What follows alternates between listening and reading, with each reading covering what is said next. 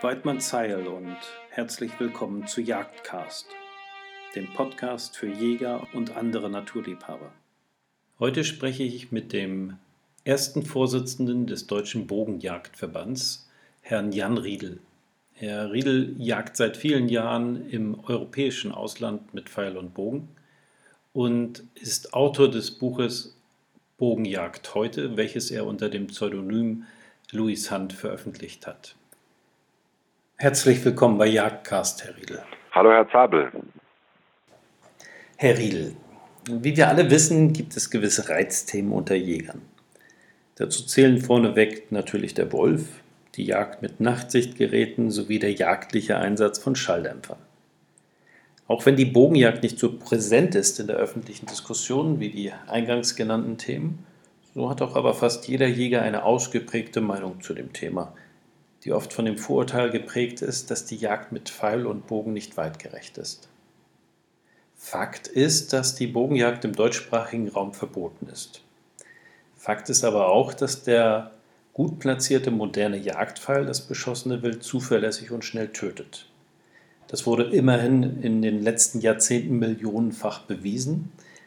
Und das haben mittlerweile auch sehr viele Länder erkannt und deshalb die Bogenjagd wieder in ihr Jagdrecht integriert. Nun wissen wir aber auch, dass die moralischen Standards global sehr unterschiedlich sind. Deshalb würde ich mich in unserer Diskussion gerne auf Europa konzentrieren. Wo in Europa kann ich denn die Jagd mit Pfeile und Bogen heutzutage legal ausüben? Oh, das sind mittlerweile ziemlich viele Länder. Ähm, da fange ich mal an. Und zwar wäre das Finnland, Estland, Aarland, Dänemark, Weißrussland, Belgien, hier der wallonische Teil, Frankreich, Spanien, Portugal, Italien, Slowakei, Ungarn, Kroatien, Serbien, Bulgarien, Litauen, Grönland. Ja, das war jetzt eigentlich so ziemlich die abschließende Beschreibung von den Ländern, wo die Jagd mit Pfeil im Bogen schon seit vielen, vielen Jahren wieder integriert und akzeptiert ist. Ja, das ist ja eine stattliche Liste an Ländern.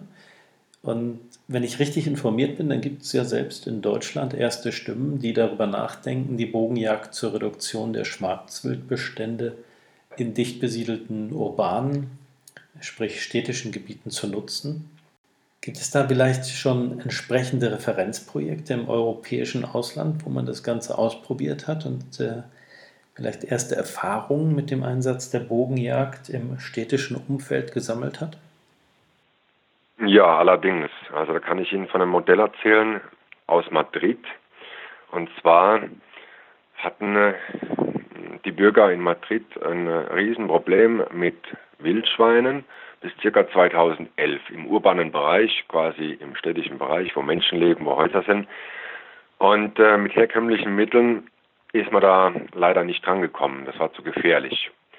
Jetzt ist so, dass die Umweltbehörde 2011 dann auf den Jagdverband von Madrid zukam, weil sie auch wussten, da hat es Jäger, die auch mit Pfeil und Bogen jagen.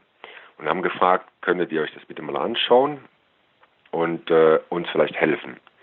Ja, die Jäger, die auch mit Pfeil und Bogen jagen, haben das entsprechend gemacht, analysiert und gesagt, okay, wir machen ein kleines Projekt wir probieren das mal aus, haben dann Dezember 2011 und Januar 2012 insgesamt 45 Sauen mit Pfeil und Bogen erlegt und das Ganze wurde auch veterinärmedizinisch begleitet und untersucht. Hier wurde festgestellt, jeder Pfeil hat beide Lungen durchschlagen. Dieses Projekt gilt jetzt mittlerweile europaweit als Vorzeigeprojekt. Ja, die sind jetzt, hm, ich glaube, 55 Jäger insgesamt mittlerweile und haben circa eine Strecke von äh, knapp 350 Sauen. Was noch dazu kommt, kurz nach diesem Einstiegsprojekt wurden sie auch von einem Nationalpark in Spanien angefragt. Die haben dort äh, Ibex, das sind spanische Steinböcke, und eine recht hohe Population in dem Park gehabt, hatten Schwierigkeiten, die zu reduzieren mit herkömmlichen Mitteln. Aus verschiedenen Gründen, ja, wegen Publikumsverkehr, wegen äh, Gefährdung, wegen Beunruhigung der Tiere. Und äh, so hatten sie auch hier ein kleines Einstiegsprojekt gestartet. Das lief super. Ja, man kann sich das so vorstellen, dass die äh, Tiere zusammenstehen. Ein Tier wird getroffen, springt kurz ab und fällt um. Die anderen haben das gar nicht richtig mitbekommen und so konnte dann auch sehr gut äh, und selektiv entnommen werden. Ja, das nächste Projekt, was auch noch ähm, super ankam jetzt, das war in Frankreich erst letztes Jahr. Da ging es um das Thema Nutria. Und zwar die Stadt Hagenau hat sich beim Bogenjagdverband vom Elsass gemeldet, dass in der Stadt unheimlich viele Nutrias in dem durchlaufenden Bach sich aufhalten und mittlerweile ein Schaden von circa einer Million Euro entstanden ist durch die Tiere, durch ihre Lebensweise, einfach durch die ja, ähm, Art, dass sie ihre Bauten in die Uferböschungen reinbauen und somit das Ufer immer wieder weiter abgetragen wird und auch eine nahegelegene Straße entsprechend dann gefährdet ist und so weiter und so fort. Dort war es auch leider nicht möglich, mit herkömmlichen Mitteln die Tiere zu reduzieren. Und äh, somit haben wir dann ein kleines Projekt gestartet, da durfte ich auch mitmachen äh, und haben dann im städtischen Bereich an dem Bachlauf ähm, in relativ kurzer Zeit, also nur mit vier Ansitzen, mit kleinen Truppen, ähm, ja, ich glaube, es waren knapp 30, ja, knapp 30 Nutrias erlegt. Dieses Projekt konnten wir auch für Deutschland nutzen, indem wir zehn dieser Nutrias nach ähm, ja, eine namhafte Hochschule geschickt haben zum Untersuchen, eine tierärztliche Hochschule. Und äh, die Ergebnisse sowie mein Abschlussbericht gingen dann an einen wissenschaftlichen Beirat und der hat wiederum eine ja wirklich positive Stellungnahme geschrieben, weil sie wirklich auch davon überzeugt sind oder überzeugt waren. Und haben gesagt, ja, das ist durchaus möglich, Tiere, hier jetzt Nutrias, im urbanen Bereich tierschutzgerecht mit Pfeilen zu erlegen ja, für unsere Belange, sagen wir mal, den deutschen Tierschutzgedanken, da müsste man halt dann noch ein bisschen mehr machen. Ja, klingt interessant, aber was bedeutet das? In, in welcher Form müsste man da noch mehr machen? Ja, da geht es äh, natürlich äh, in Richtung Studien, Forschung und das vielleicht auch in Deutschland. Wir haben ja, ja laut Bundesjagdgesetz ist es verboten, auf äh, Schalenwild und Seehunde mit Pfeilen zu schießen. Jedes Land hat dann nochmal äh, die Möglichkeit, dieses Gesetz genauso zu übernehmen in ihrem Landesjagdgesetz oder ähm, auszubauen. Jetzt gehe ich mal ein Beispiel Baden-Württemberg, wo ich jetzt lebe. Da steht drin alles wild. Das heißt, es ist auf alles wild verboten, mit Pfeilen zu schießen. Aber in einem Unterabsatz des Paragraphen steht auch drin, dass zum Beispiel zu Forschungszwecken Ausnahmen gemacht werden dürfen.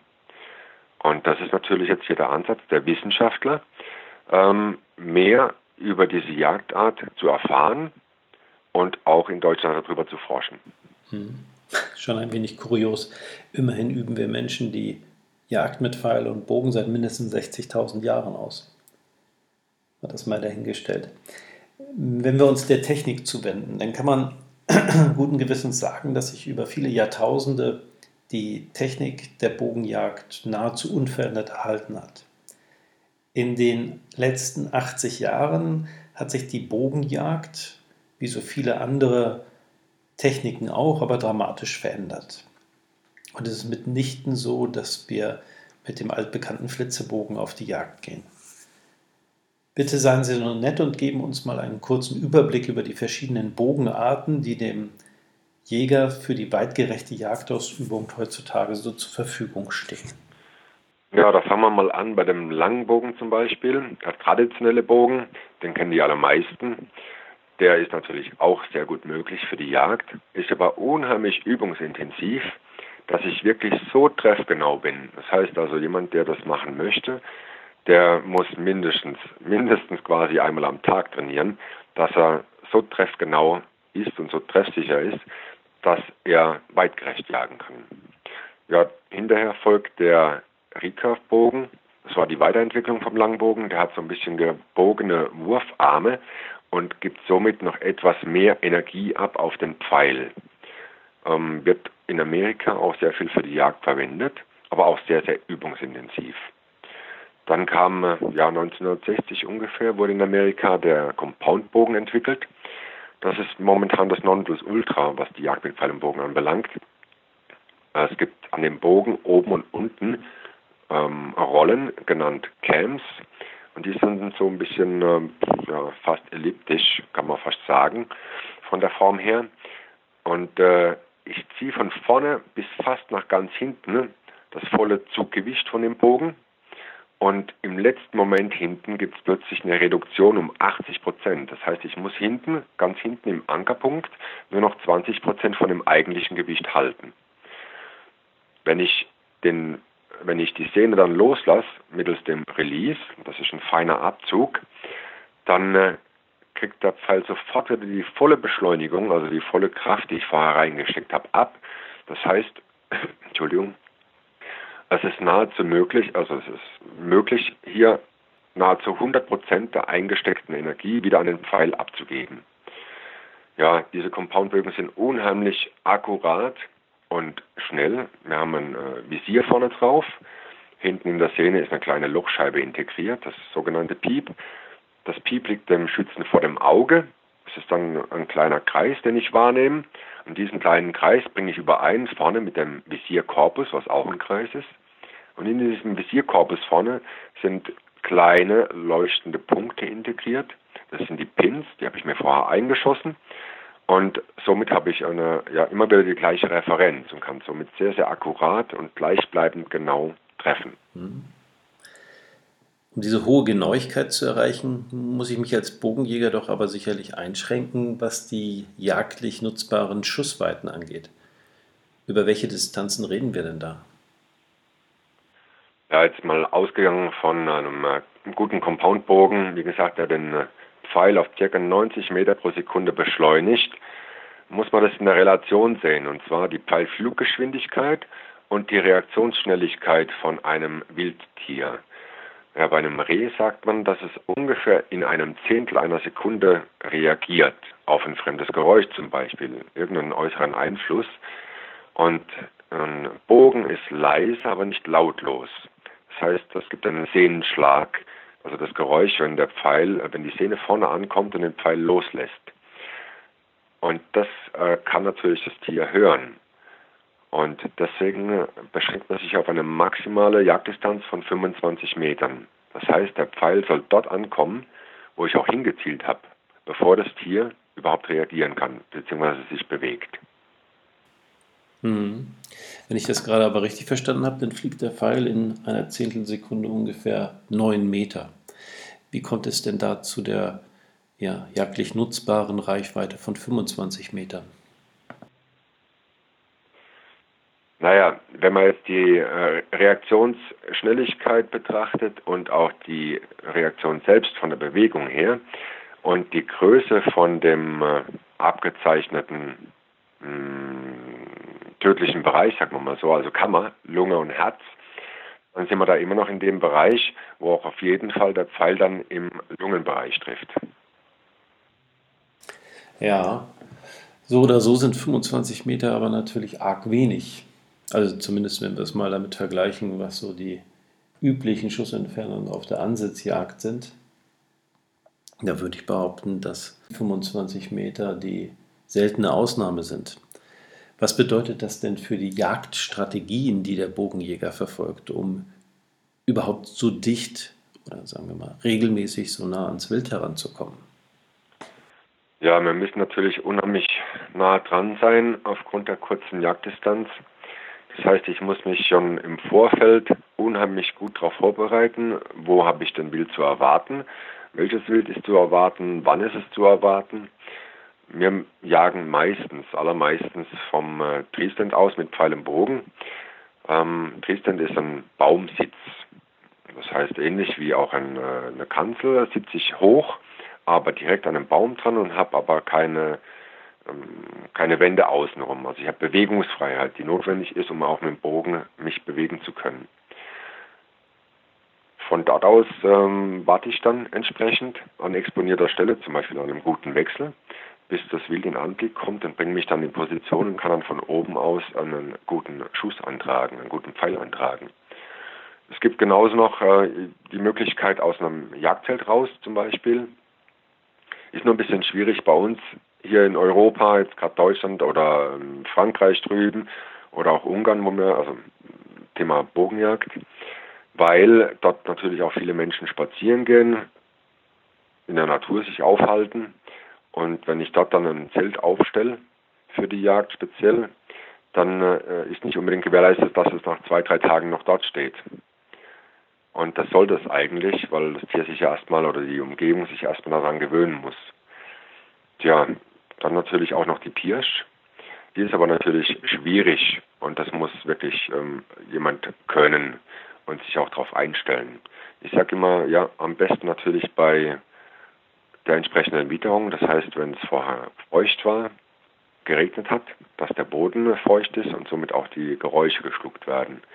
Und dann muss man sich wirklich in Zeitlupe durch den Wald bewegen. Ja, das heißt nicht ohne Grund Pirschen gehen, heißt Pirschen stehen.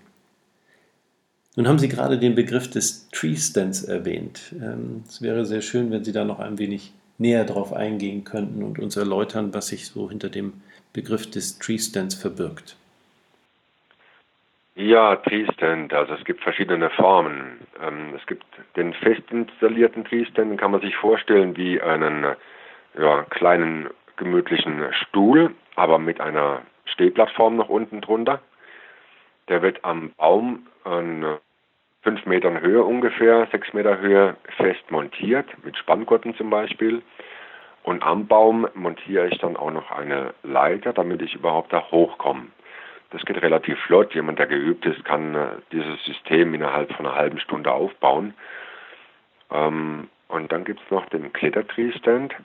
Das ist äh, ein Sitz und eine Stehplattform, die so konzipiert sind, dass ich ähm, ja, mittels diesen beiden Teilen an einem Baum, wo keine Äste dran sind, hochklettern kann. Einfach durch Belasten, Entlasten das ist jetzt wiederum etwas schwierig hier zu erklären, wie das genau funktioniert. Ja, aber es ist natürlich eine sehr flexible Jagdart mit den Freestands. Hm, sehr interessant. Herr Riedel, zum Schluss würde ich ganz gerne auch noch ein wenig mehr über den DBJV, den Deutschen Bogenjagdverband, erfahren, dessen erster Vorsitzender Sie ja sind. Von daher wäre es schön, wenn Sie uns ein bisschen erläutern, was Sie ähm, mit dem DBJV für Ihre Mitglieder machen und wie unsere Hörer am besten Kontakt zum DBJV aufnehmen können, falls sie noch mehr über die Bogenjagd ähm, erfahren möchten. Ja, kurz was zum Kontakt. Wir haben vor kurzem, quasi letztes Jahr, eine ganz neue Homepage aufgebaut und dort im Bereich Kontakt finden Sie auch alle unsere Kontaktdaten vom Vorstand. Die Homepage können Sie finden unter www.dbjv.org. Und zum Thema, was wir für unsere Mitglieder machen. Ähm, wir bedeutet ja in der Form hauptsächlich natürlich der Vorstand, aber mittlerweile machen immer mehr Mitglieder bei der aktiven Arbeit mit. Und die aktive Arbeit bedeutet informieren über die Jagd mit Pfeil im Bogen, wie sie in 17 anderen europäischen Ländern auch praktiziert wird. Und so ähm, gibt es Vorträge zum Beispiel bei Hegring-Versammlungen. Also auch hier, falls jemand Interesse hat, ruhig gerne melden. Wir gucken, dass wir das organisieren entsprechend. Oder auch Vorträge in verschiedenen Ministerien, Vorträge in Hochschulen, überall dort, wo, wo es Kontaktpunkte gibt mit Jägern und auch Entscheidungsträgern. Mhm. Das klingt nun so, als ob Sie hauptsächlich in der Aufklärungs- und Lobbyarbeit aktiv sind. Wenn ich richtig informiert bin, dann befasst sich der DBJV aber auch mit der Ausbildung von Bogenjägern und hat ähm, so etwas wie den deutschen Bogenjagdschein ins Leben gerufen. Ja, wir bieten eine Ausbildung an, die ist auf der Basis der, ich sag's mal, International Bowhunter Education Program. Das ist ein System aus Amerika, übernommen nach Europa. Das müssen quasi die Jäger in Amerika machen, diese Ausbildung. Und äh, es gibt einen Master Instructor von der European Bonding Federation, der wiederum hat das multipliziert auf Instruktoren in den ganzen europäischen Ländern. Und äh, so sind wir zum Beispiel vom Vorstand auch Instruktoren und können das Wissen entsprechend weitergeben. Es gibt eine Ausbildung, die geht ein Wochenende. Das ist einmal ein Tag Theorie, alles zum Thema Bogenjagd. Und dann auch anschließend eine theoretische Prüfung. Und am Folgetag ist dann die praktische Prüfung. Da muss quasi der Jäger, der kommt mit Pfeil und Bogen, der auch mit Pfeil und Bogen jagen möchte, zeigen, dass er bereit ist, weitgerecht zu jagen. Das heißt, es gibt sechs Scheiben, das sind äh, ja, lebensgroße Rehbockscheiben, 2D. Und da ist die Kammer abgezeichnet, sprich äh, Lunge und Herz. Und äh, er muss auf diese sechs Scheiben jeweils einen Pfeil abgeben mit Jagdspitze. Und von diesen sechs Pfeilen müssen fünf in der Kammer sitzen. Diese Prüfung muss dann alle fünf Jahre wiederholt werden. Dann ist wahrscheinlich der Großteil der Ausbildung bereits im, im klassischen Jagdschein abgedeckt. Und es geht hier an diesem Wochenende primär um die Bogenjagd.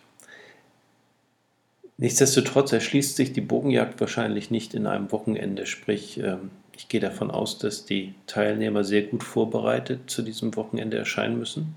Also wenn jemand noch nie Bogen geschossen hat, dann äh, ist es sinnvoll, das im Vorfeld, oder nicht sinnvoll, das ist sogar muss, im Vorfeld zu erlernen. Das heißt, entweder bei einem äh, guten Händler mal vorzusprechen, sich ausstatten zu lassen und auch einmeißen zu lassen, dann auch vielleicht Anschluss an einem Verein zu finden, wo man das Bogenschießen grundsätzlich mal lernt. Einfach die Technik, dass man wirklich sauber und ständig reproduzierbares Trefferbild schaffen kann.